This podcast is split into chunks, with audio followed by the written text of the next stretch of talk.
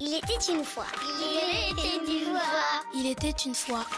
Il était une fois. Il était une fois. Et comme chaque semaine, on retrouve le conseil littérature jeunesse de Victor Dolande. Salut Victor. Salut Nicolas. Bon, aujourd'hui, euh, carrément un événement mondial. hein. Ah bah oui.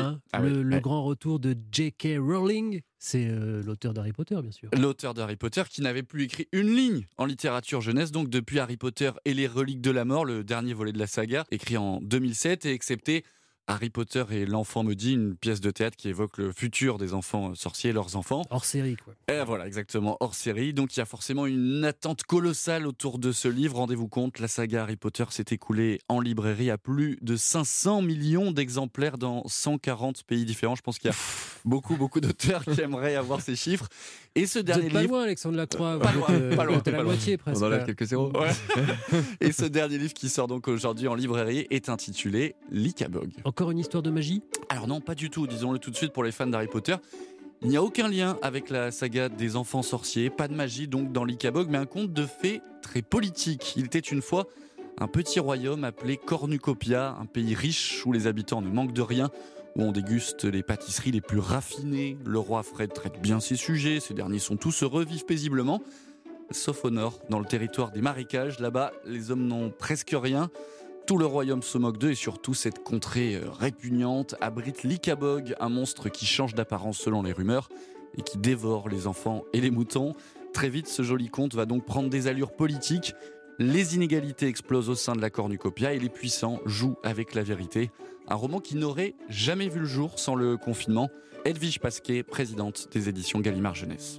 En fait, J.K. Rowling l'avait écrit pendant qu'elle écrivait Harry Potter. Et elle le racontait tout le soir à ses enfants, et puis elle l'a relégué dans son grenier. Quand le coronavirus est arrivé, elle a souhaité faire quelque chose pour les enfants. Elle a commencé à re-raconter cette histoire à ses enfants qui avaient grandi, bien sûr. C'est certainement le, le Covid qui a euh, précipité les choses. Comme Tolkien, hein, pour Le Seigneur des Anneaux, c'est toujours le même, euh, la même histoire de l'histoire. Exactement. À partir de quel âge? Alors, on peut le lire à partir de 8-9 ans pour les bons lecteurs, 10 ans, on va dire, pour euh, les autres lecteurs qui sont un petit peu moins euh, férus de lecture. Un roman de 330 pages où on retrouvera les thèmes favoris de J.K. Rowling. La famille, l'amitié, l'abus de pouvoir et surtout la dénonciation des fake news. Tout au long du roman, on va se demander, oui, si l'Icabog existe. Alors, bien évidemment, je garde le suspense. Un conte qui renvoie en tout cas étonnamment à certains mots de nos sociétés actuelles, Nicolas. L'Icabog de J.K. Rowling, J.K. Rowling. C'est aux éditions Gallimard Jeunesse. Euh, Alexandre Lacroix, vous, vous êtes auteur carrément de, de livres jeunesse aussi. C'est quoi votre rapport à cette littérature-là? Ce sont des histoires que, que j'invente pour, pour les enfants et, et c'est vrai que moi j'écris pour les premières lectures. En fait, ce qui me fascine en tant que lecteur aussi, c'est ce sont ces albums qu'on lit aux enfants le soir avant de dormir, les histoires du soir. Voilà. Et donc moi, ce que j'adore, ce sont les histoires du père Castor, ce sont les histoires de l'école des loisirs. Les... Pour moi, les grands noms, d'ailleurs, je suis un peu vieux jeu, c'est-à-dire j'aime bien les contes avec des personnages très typés, euh, donc Tommy Ungerer, les trois brigands, euh, euh, Flix, euh, Claude Ponty.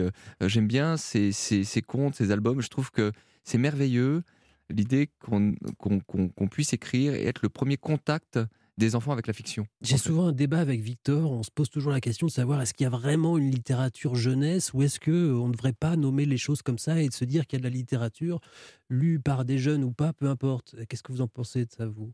Non, ce qui, est- ce qui est- ce qui est, ce qui est certain, c'est que quand on écrit pour les 4, 6, 7 ans, euh, ce qui est mon cas, on s'adresse à eux. C'est-à-dire que, mais en fait, l'exigence sur le style, elle est immense. Parce que euh, le vocabulaire doit être plus restreint, il faut aller à l'essentiel. Et puis, c'est un public euh, qui il se fout de lire Proust, ce public-là. C'est-à-dire, si ça les embête, ils balancent l'album. Donc, c'est le public le plus exigeant qui existe. Et donc, tout d'un coup, on croit que c'est simple et c'est beaucoup plus compliqué. Et il n'y a pas une schizophrénie justement à écrire pour deux publics différents? Comment vous faites? Bah, j'écris très différemment pour les jeunes parce que je mets beaucoup de rimes, beaucoup, de sons parce que je- je- j'écris pour être lu. Donc, en fait, la, la- la chose qui m'intéresse le plus, ça va être la, la musique, comment ça sonne pour les enfants, parce que je me dis que si on leur fait, euh, si on leur montre que les mots peuvent sonner, on leur montre aussi que le langage écrit, ça peut être une source de plaisir et d'amusement. Voilà. D'accord.